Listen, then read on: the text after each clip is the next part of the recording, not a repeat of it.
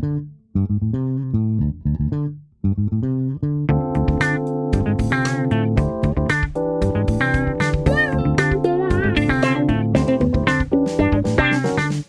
位听众，大家好，欢迎收听艾美奖，我是主持人艾美奖。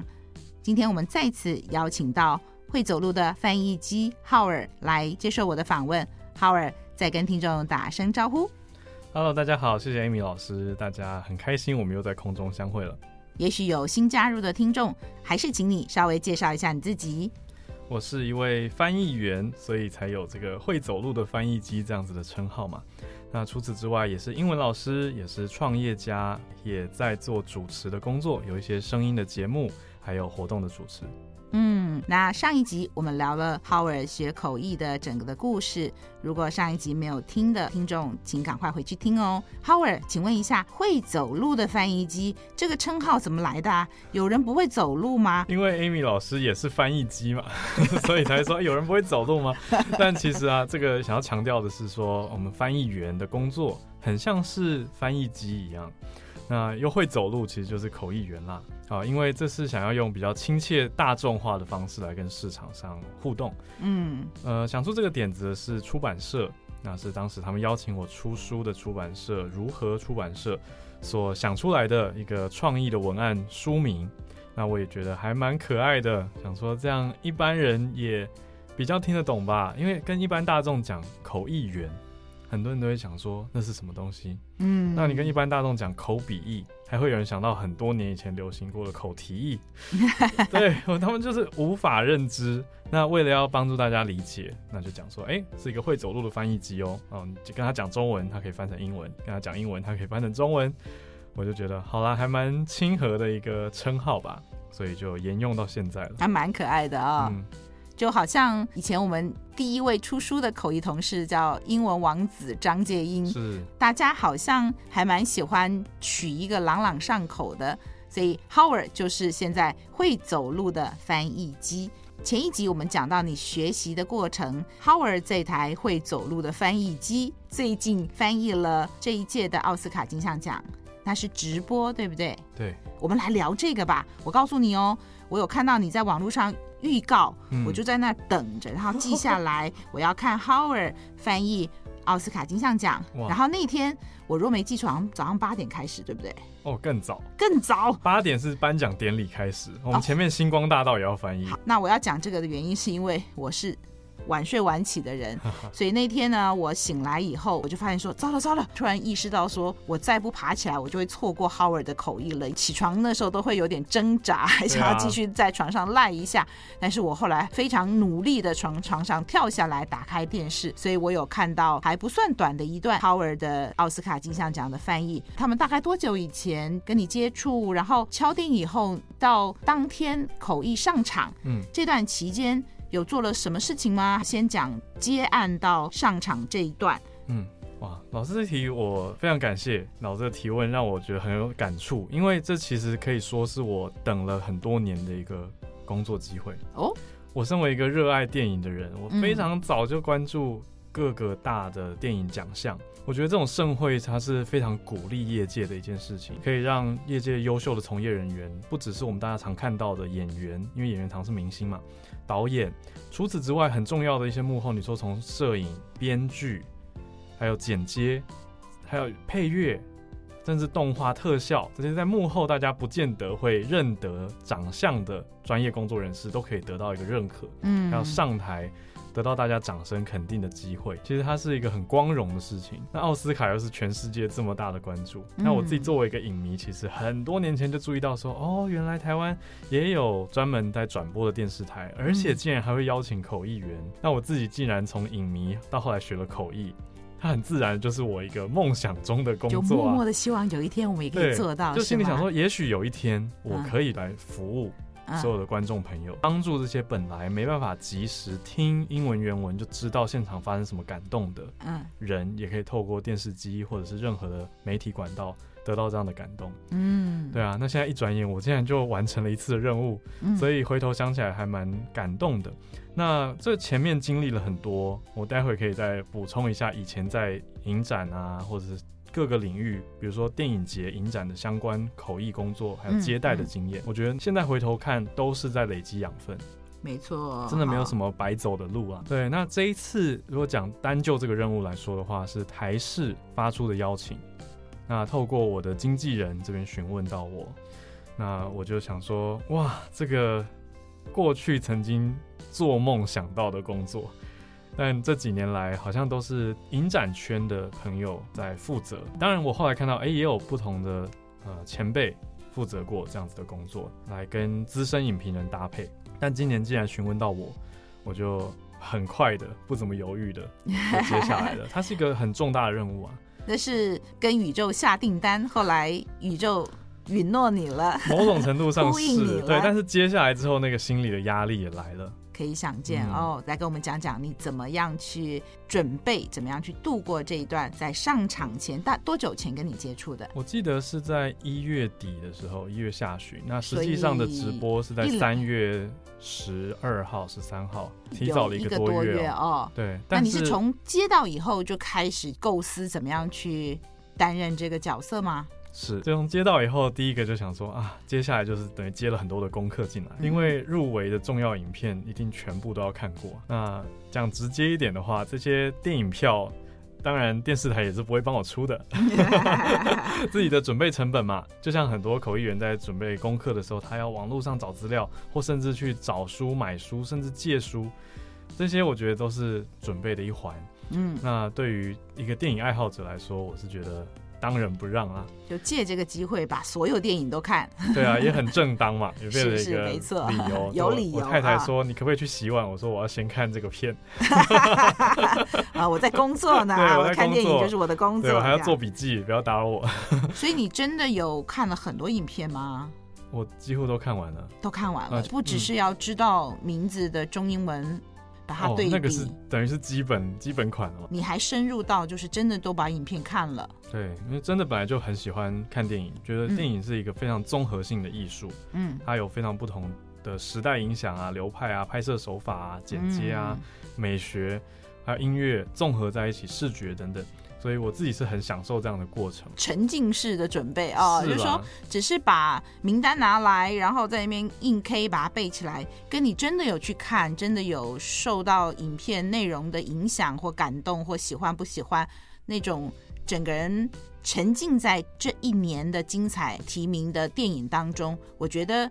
心情也会不一样，对不对？对，那当然，这个先讲的是比较快乐的部分。嗯，好，我们来讲痛苦的部分。对，因为这是第九十五届的奥斯卡金像奖颁奖典礼，嗯、意思是有非常大量过去九十四年来累积的 references。那我们中文轻松讲的叫做梗啊，就是好笑的笑点，很多梗、趣味，对对对，梗在。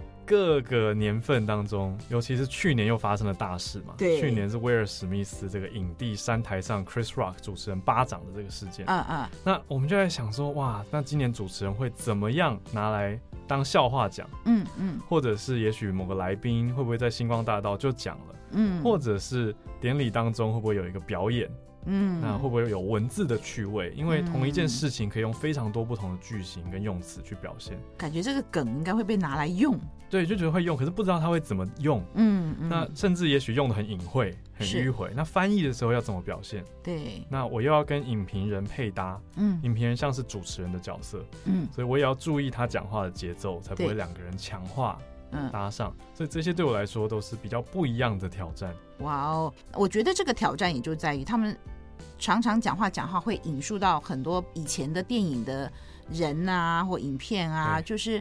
我我觉得那个背景是很浩瀚，你有做什么样的准备吗？我要讲这个会前会非常的重要，会前会对，嗯、会前会很有帮助。嗯，这样在很多专业口译的会议或任务之前，有的时候客户会提出说，哎，是不是需要一次的 briefing？briefing 会前会就是这种会前会、嗯、任务之前的一个汇报。哎，你跟谁有会前会吗？我跟这位搭档。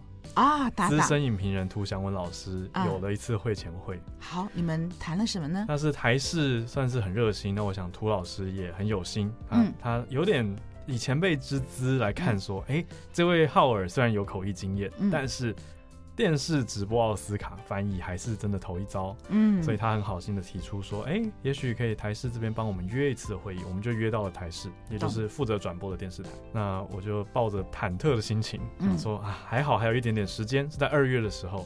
那在一次连假之前啊，在二月大概中中下旬的时候做的一个会议见面。那前辈的经验就非常重要了，嗯。因为虽然涂祥文老师是资深影评人，不是口译员，对，但是他已经主持过多届的奥斯卡转播，嗯，所以他真的是经验丰富，嗯，那他也比较能够去预测今年度可能会玩哪些的笑点。哦，他都有跟你分享，对，或甚至他，因为他电影一定看的比我多，嗯，资深影评人，所以他也可以去给我一些预测跟想法，说，哎，今年可能会着重哪几部片，嗯，以他对影艺学院，就是奥斯卡主办单位的了解，他们可能会特别。聚焦哪些片？那让哪些片入围，或甚至最后得奖的原因可能是什么？嗯嗯，嗯这些就是影评人的专业啊。是对，那我就觉得哇，如获至宝，真的是得到这些经验的分享，让我的准备方向更明确了。嗯嗯。嗯那另外一个也借 Amy 老师的节目跟大家分享一个，算是有点小秘辛。是因为奥斯卡大家会觉得它是一个典礼，好像完全什么稿子都没有。嗯。但实际上。我觉得它是一个经过非常缜密的预备呈现出来的节目，嗯嗯，所以它其实是有流程的，流程表很详细，而且一直改，嗯嗯，这个会让人很紧张。对。我们这种准备的时候，就像那个议程表、会议议程一直变动一样。还有脚本，脚本主持的脚本，有主持从头到尾，从星光大道到主持人哪些破口要讲什么话。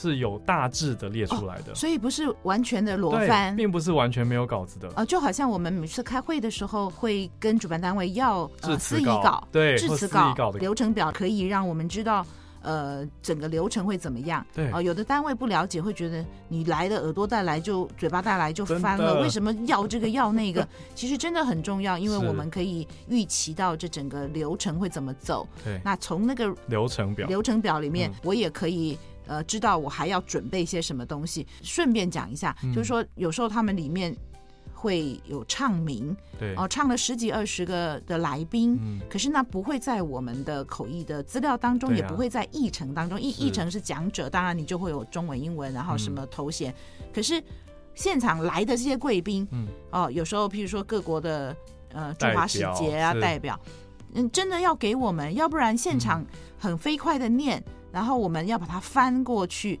这事先要把他们头衔都找出来，啊、那个单位都要找出来才是最尊重的做法。没错，没错。所以为什么我们口译员在会前有时候一直追着承办人要很多的东西，嗯、其实也都是希望能够在当天更好的把任务执行。对啊，大家一起把。活动办好嘛？哦，是一个团队。哎，请问这个脚本有多细呢？它是细到连那个每一个讲者要上来讲话的那个稿子都有嘛？当然，我相信他们也蕊过很多遍，嗯、不是上台随便信手拈来乱讲的。所以那些拿得到吗？就是呃，颁奖人呐、啊，或者是致辞的人呐、啊，或者主持人的稿子，这个都拿得到吗？我可以透露一部分。好，呃，有上百页，有上百页。对，这个脚本上百页，它很像是一个执行。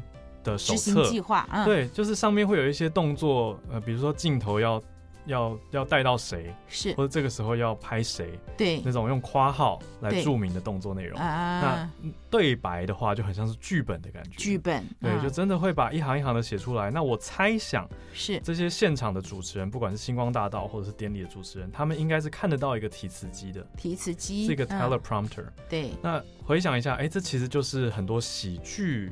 圈的会用的手法，就是这些笑点都不是当下才想的。嗯，这些主持人看起来真的是非常的落落大方，非常的幽默。可是很多笑话是要预先设计过的。嗯啊，那这些笑话就是写在脚本里面的预先内容，但是。很大一块也都一直写括号 TBD to be determined，所以很多不确定的东西就还没有填上去。对，那后续我们连续在典礼播出的前几天一直收到频繁的更新，可是非常难整合，因为它一版多久以前拿到？一周前左右。然后之后多频繁的一直收到更新版？两三天一次。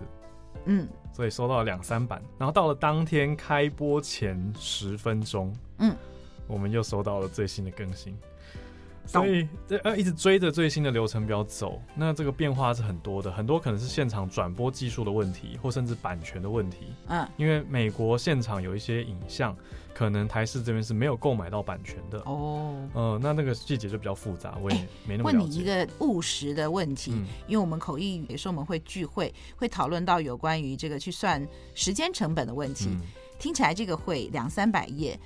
就是不敷成本，直接时间成本来讲，非常不敷成本啊，你投入了多少天在准备这个会？因为它是一个半天的活动嘛，哦，哦，那当然参与的荣耀，如果是我，我可能也觉得很值得啦，因为人生总是要有几个亮点嘛，对不对？呃，翻个奥运会啊，翻个奥斯卡，Howard，你这一个半天的活动，你花了多少天在准备？我算不清楚。嗯。嗯，几乎是抓空档就准备，而且有的时候的准备是想要让自己专心一点，我就直接买票进电影院。嗯嗯，那有时候准备是在等车的时候，我就随手拿出手机，点开那个 PDF 档，嗯，开始再看一次这个脚本，再把开头看熟一点，再把一些关键字查一查，想一想，嗯，然后又收到新的名单，预定的颁奖人名单，这个也是前几天才公布的，嗯。我就看一看，然后查一查这些人是谁。嗯，因为要先知道这些人是谁，才可以预测他们可能会讲什么话。嗯，并不是每一个颁奖人的对白都是写好的。嗯，有一些是没有公布的，甚至奥斯卡最喜欢做的事情是会保留一定的神秘感。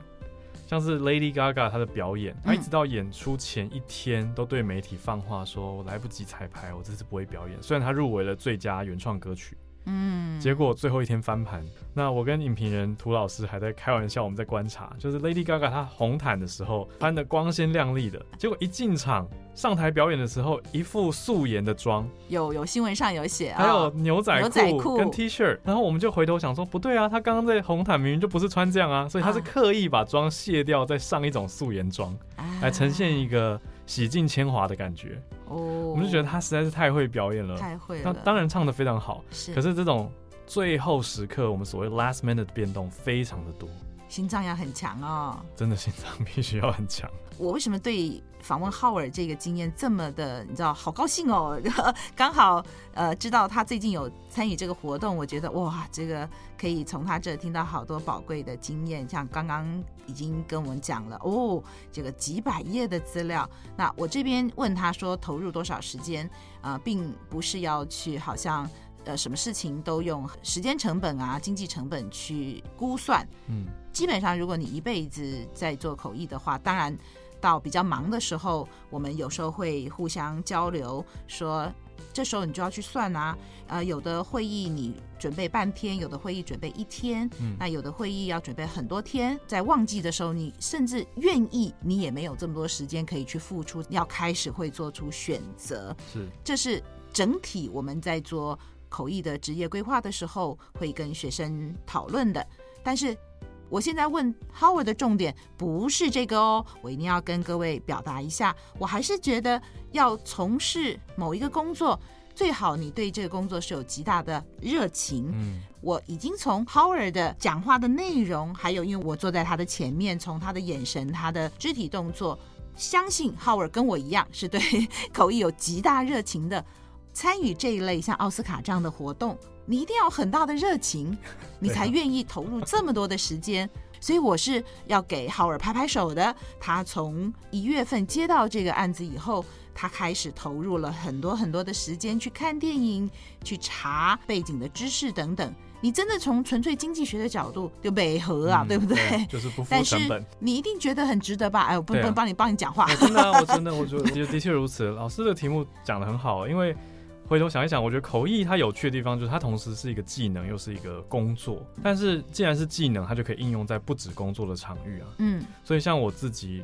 就曾经举办过一些公益的活动，那也有外国朋友在啊。嗯，那我的共同举办人也是外国人，所以我当然就在现场做口译。对，可是后来就有同业的朋友半开玩笑跟我说：“哎，你这个免费赞助你们自己的活动，嗯很赚呢。”我就想说，我们自己的活动啊，所以就不会这样去算嘛，不会这样去想。对啊，所以这个技能的应用，我觉得它本质上还是一个服务啦。对，可是当然你说大家要吃饭生活，该有的酬劳还是要有的。当然，这种类似这种的活动不能常常接啦，哦，就这两个月准备一个会，好像也不行哦。但是偶尔有这样的一个一个很特殊的活动，然后我们愿意花很多很多很多时间，只为了在这个活动上口译可以做得很好。做奥斯卡这样子一个非常耗费前置活动的口译的话，嗯，我也非常认同，我觉得好棒的经验。像这一类的活动，它其实还蛮考验口译员的多方综合能力，对不对？包括你刚刚讲的抗压，那现场这么多的变化，嗯，还有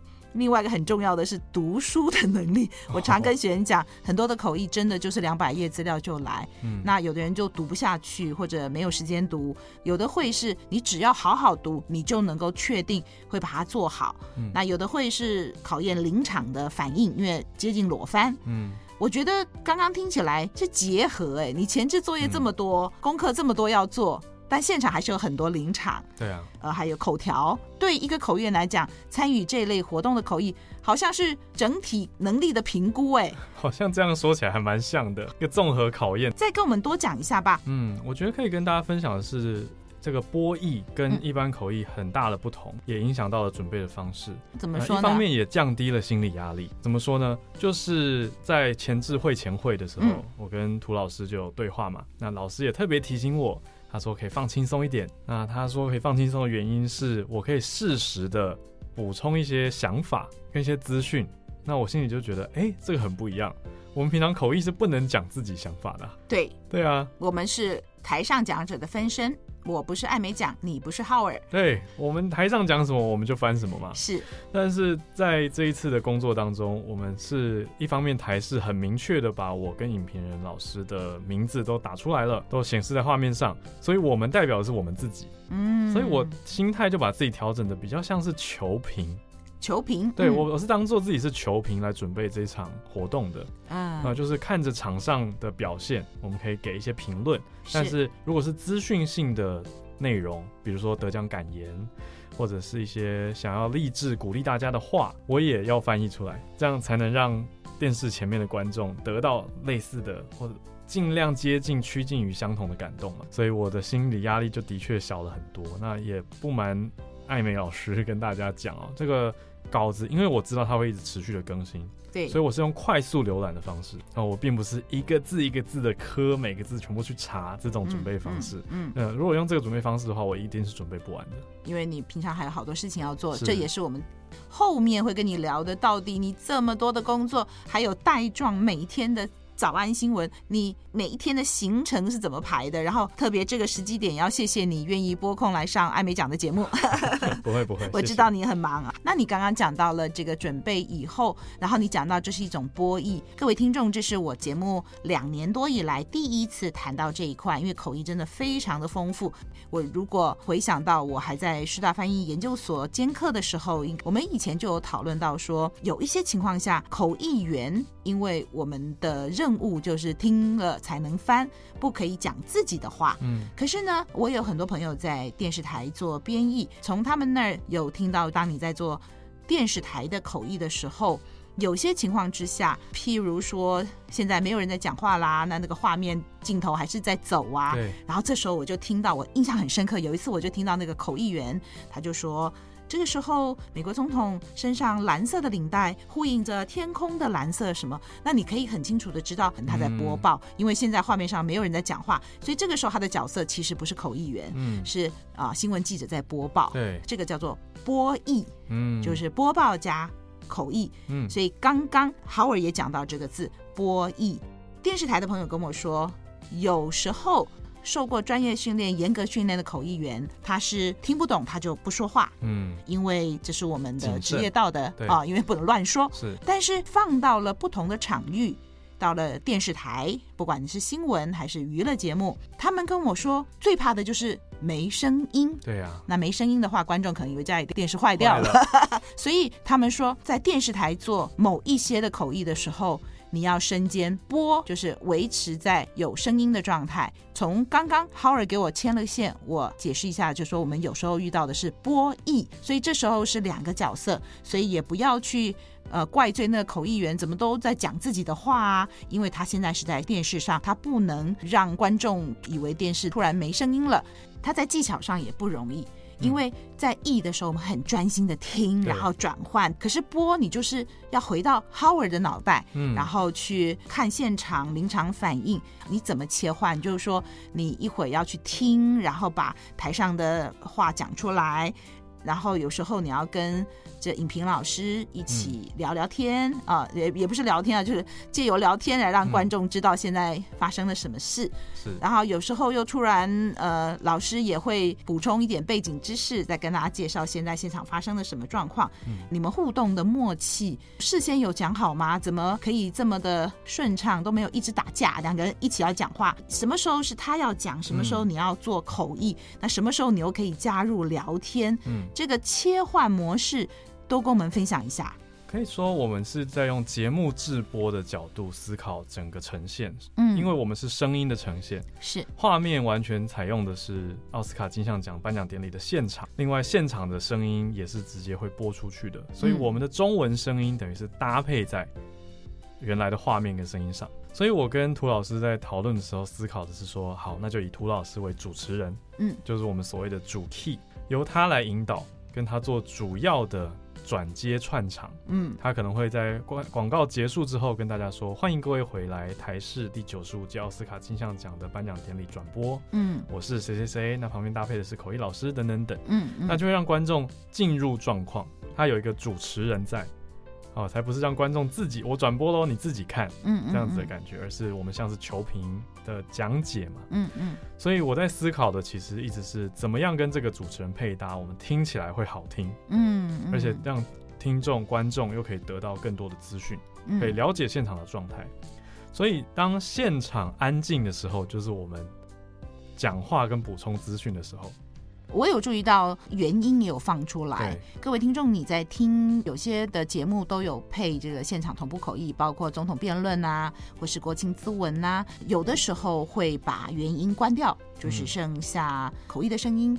这几年我看起来原音也会放在那儿。嗯，你刚刚这样讲的话，是不是台上转播的现场越没有声音的时候，反而是你们要多讲话的时候？是因为现场的画面有时候是在拍现场的环境状态，嗯，并没有人在讲话，或者是有人要从台下走到台上的这段过程，他也许是放个音乐或什么，那这时候就是你们可以要多讲话的时候嘛。对啊，会还有像是入围的有，嗯嗯，要接着我们要看入围影片嘛，对，那入围影片的时候，其实就是念啊、呃、现场的声音，就是片名。接下来就播放一小段这个电影的画面。这个期间，如果我们没有补充资讯的话，很多看电视的观众朋友他是不认识这个作品啊。所以我看涂老师其实做了非常详细的功课。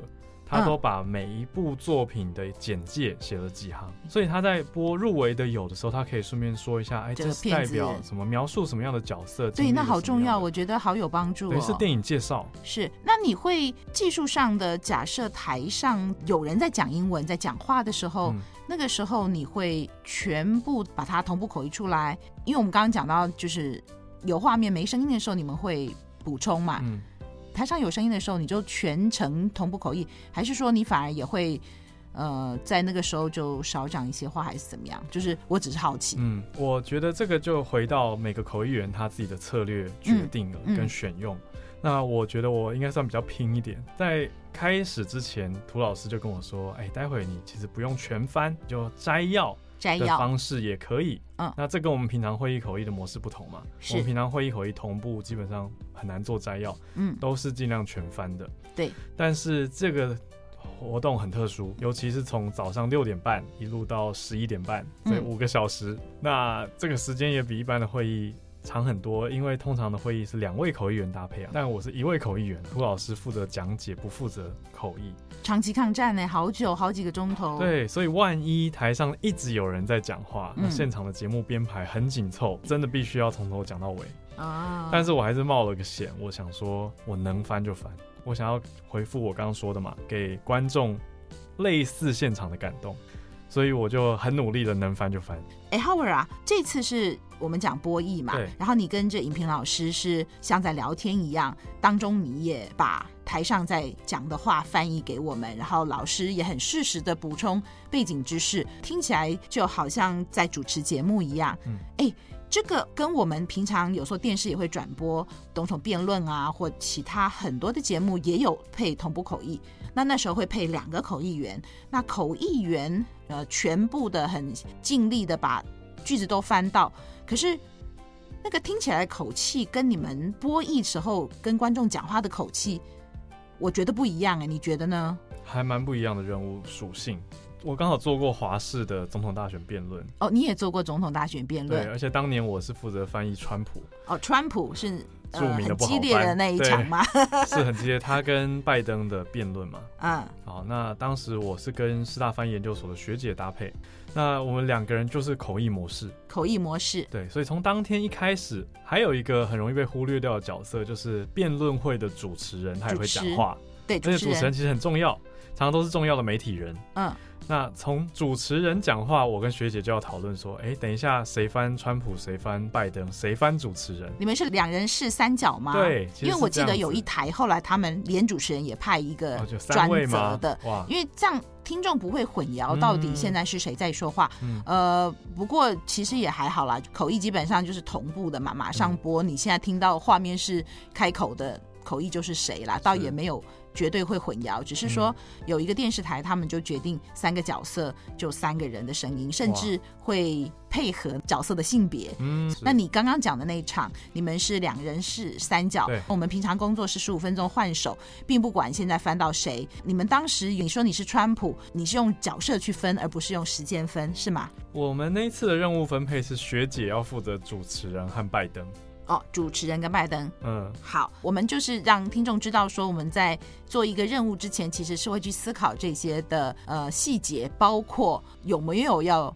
分角色，嗯，平常我们在做国际会议的时候，我们是用时间分，我们并没有用角色分。在电视这一块，刚好今天请到了 Howard 有电视转播口译，然后还有播译的两种经验，跟我们再多分析一下他们之间的差别。完全的口译直播模式的话，我觉得相对任务很单纯。所谓单纯，是因为比较像我们平常的会议口译工作，我们熟悉的动作，对你听到的。就传递出来，不用再跟旁边的任何人搭话嘛，不用去顾其他人啊、呃。真的要顾所谓其他人的时候，大概就只是准备要换手的时候，嗯，可能稍微示意一个眼神啊，或者一个手势，代表说，哎、欸，准备换你了。可是以辩论会来说，其实两位辩论者的时间是分配的很公平的，所以相对这个工作量，我觉得也是很均等。可是说实话，那天真的是很仰赖学姐她翻译主持人。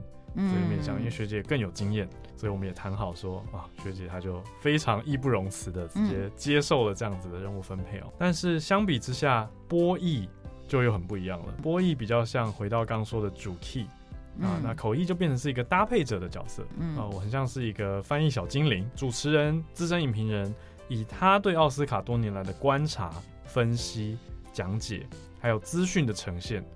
我觉得是很好听的，但是遇到了致辞或者是访问对话的时候，有一些比较细节的呃语义，它可能是藏在一些用词跟文化里面。那这个时候口译员我就会有点像是讲解员的角色，嗯，让大家知道，哦，他们红毯上在聊什么。但是讲实在，这个幕后跟大家聊聊，就有时候红毯上主持人跟来宾的对话也有一点枯燥。他们会聊聊说，这样他们就问修格兰。就说，哎、欸，你今天穿这个衣服是谁设计的？那修格兰就英式幽默，不知道是假装还是真的忘记。他说我不知道，你要问一下我的裁缝师。嗯嗯，有这个翻译的时候就会觉得，天哪，这个要翻吗？讲了跟没讲一样。好像是那个主持人怎么问到这么无聊的问题还是什么？就是没东西问的时候，哦，原来你当时在翻译也感受到了他的困难，感觉得到。就是你看到，就是主持人跟这名人在聊说，哦，你今天穿的好好看啊，你这是什么牌子的衣服？嗯嗯。然后当然有的人会讲得出来，有的人会特别感谢我的裁缝师什么，那我们就照着翻嘛。嗯嗯、是对，可是有时候会觉得两个人有点硬聊的感觉，他们必须要撑这个所谓的 air time，对，就是播映时间。是对。那当我们原文没有那么扎实的时候，口译员的工作还是要忠实的呈现啊。嗯。嗯，可是这个时候我就看到资深影评人的功力了，是，他就会瞬间把话接过去，嗯，补充一些对观众来说更有意义的资讯。更关于这次奥斯卡奖的资讯，嗯，比如说我们看到画面上的主持人跟女演员在聊衣服，好，那影评人就会说啊，这位女演员她过去曾经演出什么样的作品，等于带回她的专业，嗯。我说的他是影评人自己的专业，还有这位女演员本人的专业，而不是一直聊时尚跟服装。那当然也是典礼大家的看点，对，对，可是并不是奥斯卡转播我们两个人的主要工作。我们两个也不是时尚专业研究员啊，所以你要突然讲说什么剪裁的手法很好看、很利落，然后今年哪一个季节流行的颜色，那对我们来说也是很为难，那完全就是又超过我们的准备范围了。哎，那所以你在翻译获奖人、得奖人的。感言的时候，你是用第一人称还是用第三人称？我们讲好，我都用第一人称，第一人称，这样才不会一直混乱的切换。嗯，就是因为你还有。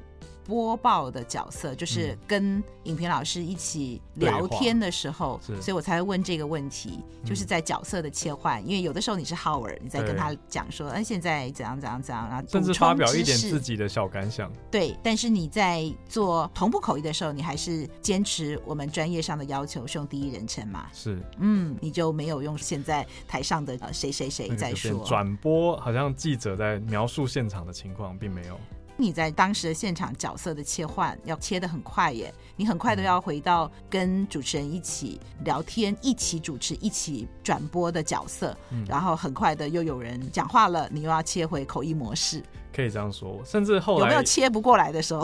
还好都切得过来，因为说我我很快就开始学习涂老师，我开始发现主持人言不及义的时候，画面上又切出了下一个，因为红毯的画面会有分割画面，对，红毯明明右边是访问画面，左边会突然切出哪一位明星来到了现场，正在下车呢。对，那那个 明星可能是今年入围最佳影片的重要的、嗯、大家的大看点，嗯，可能会觉得哇，他是有望女主角大热门，比如说杨紫琼。出场的时候，他们本来在访问谁就不重要了，就马上去追那边了。对，我们就两个人会很自然的，都很有默契的说：“哇，杨紫琼出现在画面上，杨紫琼也来到了现场。”这就是播的部分，不是译的部分，因为你没有在译现在画面上讲话的，而是赶快播报说：“哎，杨紫琼到现场了。”对，然后会说：“哎，她今天的造型是一个什么样的？一袭白色的造型，然后长发，然后也说她这次饰演的是以什么什么角色入围《妈的多重宇宙》当中的女主角。”那她是饰演什么样的一位移民的母亲等等，嗯、就是让观众知道哦，原来画面上这个人是谁，那他的重要性是什么？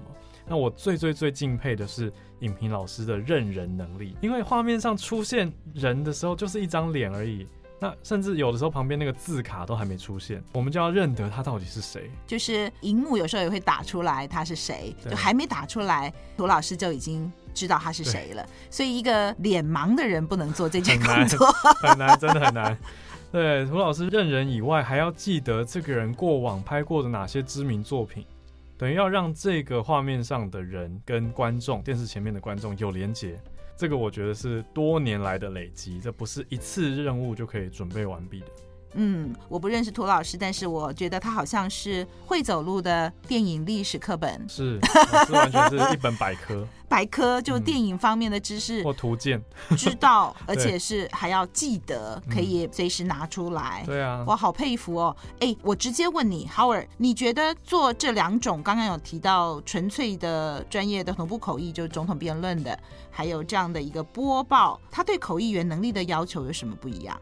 我觉得比较大的不同是自己的弹性跟接受度，因为就我认识的同业朋友，有一些人他是非常专注在会议口译工作的。你如果要他开始多讲一些别的，比如说评论啊、搭话、回应啊，或是看到画面上有影像就要去做自己的诠释的时候，有的人会反而很紧张，没有安全感。我觉得这就是我能讲吗？我该讲吗？对啊，模式切换的迅速程度，嗯，还有你刚刚讲能讲吗？该讲吗？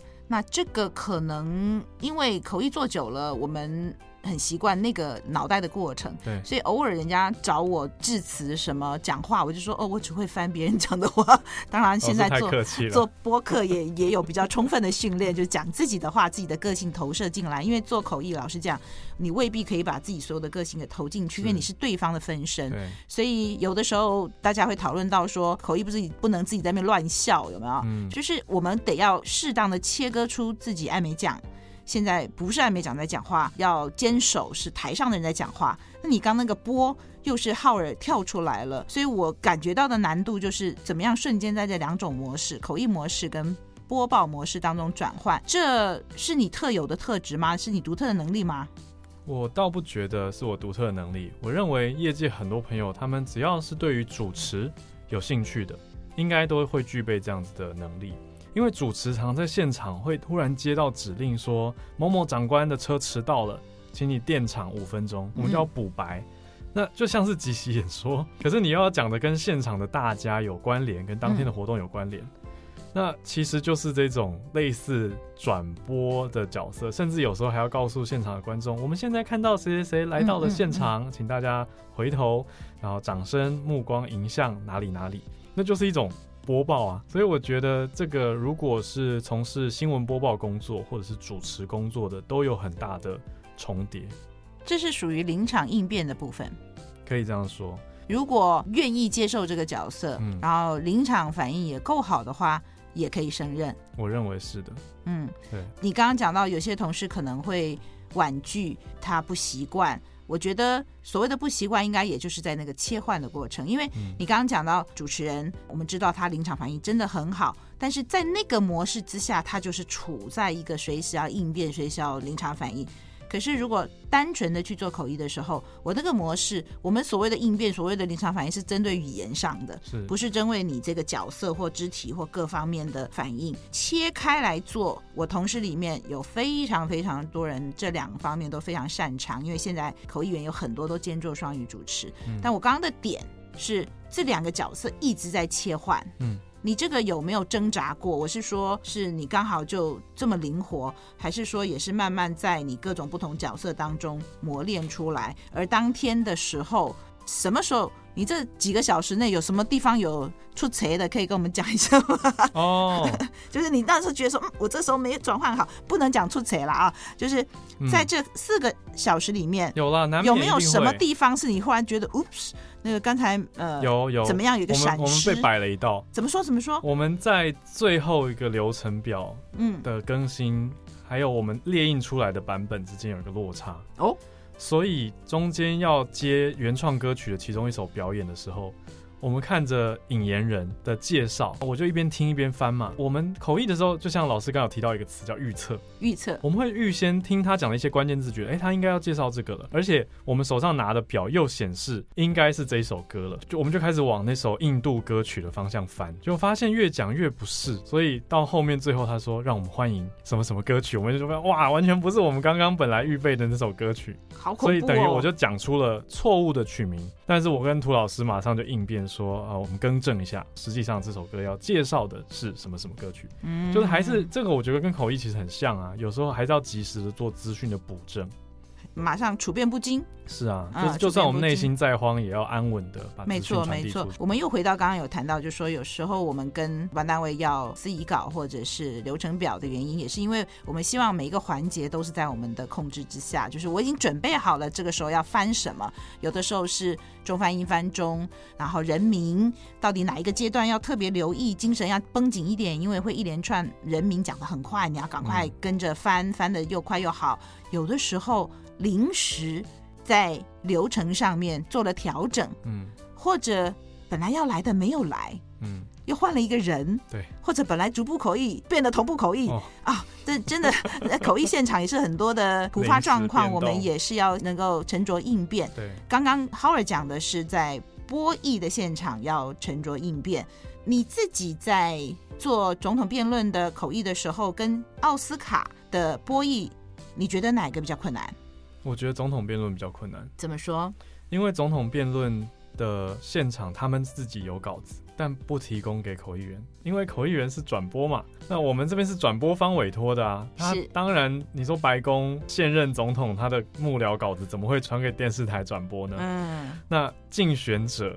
这些候选人，他办公室忙自己的选战都很忙了，他怎么会管一个国外的？台湾又没有美国投票权，对不对？所以我们这边不可能拿到稿子，完全裸翻。相对啊，而且裸翻对上他们有稿，那相比之下，颁奖典礼有先给我们一个大致的脚本，还有流程，嗯、还相对可以预测一点点。那我们就可以就这个人是谁，他的背景来预做准备，那心中先预判。嗯嗯嗯他以今年他的角色，他会用什么样的我们讲人设嘛，人物设定，嗯，出现在这个典礼上，怎么讲话，怎么表演自己，那我觉得相对是可预期很多的。可预期是一个关键字，嗯、那准备这一块真的对我们非常的关键，因为现场要分神。做很多的事情，多一分准备，在现场就少一分的脑力的负担。那刚刚浩尔也讲到一个重点，我以为他会说这个播译比较难，因为又要播又要译，一会儿是播报，一回是口译的切换。他回答的也是非常专业的回答。他说的是总统辩论比较难，因为总统辩论是没有稿子的，嗯、那你现场就是非常扎实的要做同步口译，以。口译的技巧来讲，这个是难度比较高的，而且总统辩论讲话都很快。对，然后还有就是他们有稿，你没有稿，哦，这讲到这个不对等，真的又是一个关键。因为如果他也没有稿子，我们也没有稿子，大家都是要从心里面去想到话，然后再把它组成话。对，对我们最弱势的时候，就是对方有稿子，所以他其实就是照着稿子念，或者他已经念很熟了，他不太费力了，速度也自然加快。而口译员要听听懂。然后转换成另外一个语言，然后再把它说出来。讲者有稿，口译员没有稿的时候，不管你是在总统辩论，或是我们平常的国际会议上面，对口译员来讲，脑力的负担就会比较重。所以浩尔讲到一个关键，总统辩论很难的，他们有稿子，我们没有稿子。嗯、还有，因为要争取时间多讲一些自己的政见，所以讲话通常偏快。嗯、还有一个。你同不同意？我觉得总统辩论真的是超级难，是因为我们国际会议大概还有一个方向，是都有一个领域，嗯，都有一个主题啊。但是在辩论的时候，什么都可以谈，嗯，就算你有预测到。或是他给你预先的预设的题目好了，嗯、你也不知道他会引述到哪一段去，所以也是充满了很多很多的文化的字。美国哪个法案，哪一次枪击案里面的犯罪是谁？你当时翻的时候呢，一路提心吊胆吗？我觉得是美国近代的法案历史跟时事关键字都要抓。你之所以可以接这样的会，可以去做这样的一个会，是因为你长期有在观察美国的政治、美国的社会，还是说是接到案子以后开始一个密集的资讯的补充？我觉得是近几年刚好比较有在关注，因为看国际时事的关系，所以也是某种天时地利人和吧，就是真的是刚刚好。所以这个也是蛮吃平常的努力耶。对，因为回顾那一次的口译之前，我有接受我现在的节目搭档小鹿陆以真主播的邀请，去雅虎做了一次的配合他做一个美国总统大选的一个预测开票的这种。内容对，所以当时就开始预做准备了。对，那刚好又接触到这个辩论会，所以就觉得，哎、嗯，怎么这么刚好，全部都搭在一起？嗯，是啊，很真的还是蛮难一网打尽的。嗯、而且很多时候，像老师刚举的例子，我我就可以马上补充一个例子，比如说讲到堕胎法案，他们就会讲 Roe v. Wade。那如果没有听过 Roe v. Wade，你可能会内心一直觉得，哎，一定要讲到 abortion 才是要谈论这个议题，嗯、可是不会。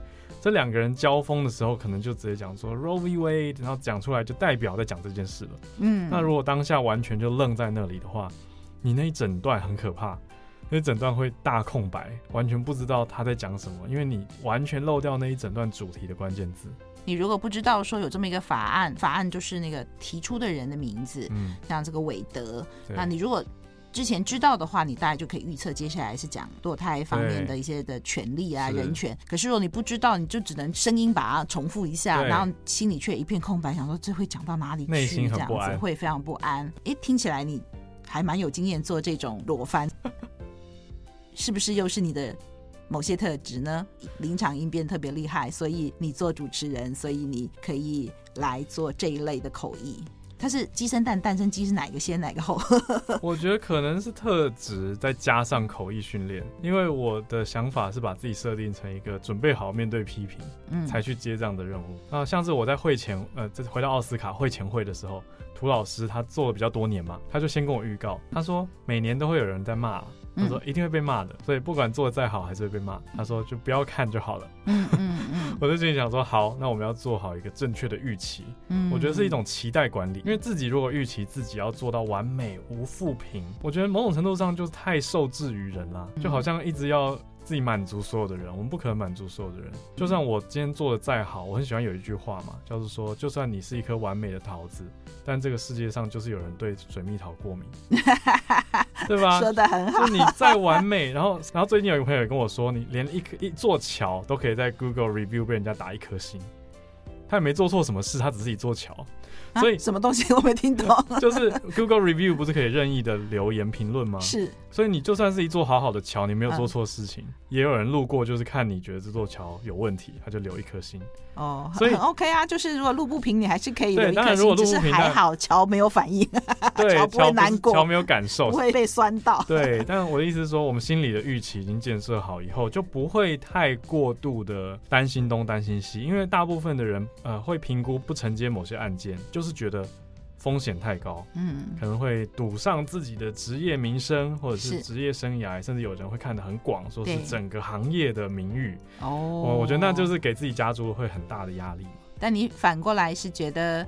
我觉得不是这么自我约束，这么自我束缚，反而把它当成一个成长的机会嘛。它是一个任务，我觉得我就尽力准备。那这一次你有看到奥斯卡的有没有人给评论呢？你是不看了，还是说还是有看？还是有看哈。作为一个网络世代、网络成瘾的人，我几乎常常都在网络上。所以我还是会去找一些论坛看，看大家有什么样的说法呢？还蛮好的，因为讨论度很低，是代 代表没有太大的问题啊。要不然，其实过往如果往年有一些你说转播，也许是技术问题也好啊，嗯、或音质啊，反正各种可能性啦，有的人就会觉得说翻译很吵。嗯，虽然那根本不是翻译的错，因为可能是声音播出的音量大小调整的问题，或者是也许有的人他就会补充说，哎、欸，那你就去听原文就好啦，为什么你要待在翻译频道又批评翻译很吵呢？对对，呃，这个过往很容易在网络上看到这种论战，嗯，但是今年我看。少数啦，就会有人说，哎、欸，Howard 有一些东西没有翻到，嗯、对我就觉得，呃，对啊，这是我的预期之内，因为我实际上没办法什么都翻。其实你的心态蛮健康，我蛮给你拍拍手的。就像你讲的，一座桥躺在那儿没事也是会被说。对啊。就你刚刚讲的，有人会觉得很吵，我觉得这次台视做的蛮 audience friendly，嗯，就他也有。可以去听原文的，然后也可以听口译的，所以我觉得这样很好，因为确实我们有时候在做口译的时候，因为安排的关系，它可能两个声音会互相干扰或什么，嗯、那一定就是会有人会觉得怎么样怎么样、嗯、哦，想听中文的也觉得吵，想听英文的也觉得吵。说实在的，那个是主办单位的安排，也不是我们口译的全责。对。所以你刚刚讲到说哦，有人觉得很吵，那就去听英文频道。至少主办单位给了你这么一个很干净的频道，你去听的话，你还是有很勇敢的去看了评论。嗯，那看了以后，接下来就是哪一些是建设性的，我们可以听，然后改善。那如果是太情绪性的啦，或者那个是口译做不到的，有时候我们要放下，对不对？不能什么都听，因为我知道很多的朋友他。如果是比较公众人物的，他经常要面对这些事情。嗯，那有的人可以调试，有的人就是不看，那有的人就是常常要陷入了情绪上面的低潮。你觉得呢？作为一个公众人物，你会给新晋作为公众人物的人怎么样做很好的调试？你常常会受到这种呃掌声或批评的心理影响吗？还是你怎么样去呃调试自己的心情？我觉得这是一个长期抗战。长期抗战，一旦踏入了跟大众接触的媒介，嗯，就有机会受到鼓励和批评的声音，都会有，嗯。那我觉得人的性格可能本性上吧，我们会很自然的倾向于去放大这些批评，那觉得鼓励自己做得好，当然开心，可是，一方面心里也会觉得自己好像这样做是应该的。所以遇到这样的事情的时候，我觉得要调试自己的想法了，就不要一直去过度、无限的放大那些批评自己的地方。我觉得又讲回口译对自己的帮助了。嗯，我觉得口译训练很大的一环是让我知道，我也常跟我学生说，我们要主观的肯定自己的积极跟努力，但是也要客观的评价自己的表现。说得好。嗯，这两个我觉得要同时并存，因为如果你没办法去客观的看到自己的缺点，你就不会进步。你如果一直觉得我做的很棒，我很努力啦，为什么大家还是不认可我？没错，还是要随时要能够找到自己可以改进的空间。对啊，所以要保留这个让自己能够进步，也知道自己一定还有可以做得更好的地方的心态，的确是某种程度的虚心吧。那不能让自己过度的自满，觉得我这么有资历了。这些人又不懂口译，他们在讲什么我都不看都不听，那自己一定还是有不足的地方，那就不会进步了。你说的很好，我这个礼拜刚好上课也在跟学生聊到这个，就是有初学者嘛啊，我就跟他们说，学口译的过程其实很多时候是在做自我的检讨，嗯，自我的认识，你会了解到你面对挫折的时候是什么样的反应，你是离开还是坚持下去？对啊，口译这个技能其实真的不简单。是长期的抗战，嗯，那怎么样在这过程当中找到一个平衡，真的很难，而且很可能不是所有人都做得到。所以学口译的流失率，这个放弃率啊蛮高。那我特别呼应你刚刚讲的，就是你知道口译就是不断的要去面对到自己的不足，对，因为在场都是专业人士，嗯，那你怎么样在这个不足当中又把自己的工作做好？嗯。一方面你也知道这些场很重要，所以自信啊、稳定啊、沉着这些都是必要的。可是你口译做越久，你会越谦虚，嗯，因为我们知道还有更多要学的，嗯。我们一方面对自己的能力是有自信的，但是一方面我们又要经常去检视我有什么不足的，知识面的不足、技巧面的不足。然后今天 Howard 讲到他的这种应变、他的这种临场反应等等。那就是我们一直在学习改善自己的过程，而口译对我来讲最棒的就是。我一直在看到自己小步小步的继续进步，嗯，那即便也许别人觉得已经这么多的经验了，已已经是老师级的，你以为我就可以坐在那边凉快了吗？真的没有，我我今天看到 Howard 有一定的能力跟自信之外，有不断的在追求自己更好的表现。很高兴今天又再次的访问到 Howard，针对了奥斯卡的播艺的经验，Howard 跟我们慷慨的分享了的背后的辛苦跟乐趣。时间的关系，我们先讲到这边。已经听到了两集很精彩的分享，还没讲完哦，还有其他的身份，我还想继续从你身上挖到宝藏。我们下次再请你来跟我们谈后续的题目，好吗？好，没问题，谢谢，谢谢，也谢谢各位听众的收听。我是主持人艾美奖，我们下次空中再见，欢迎各位继续做我的一家人，翻译的译，拜拜。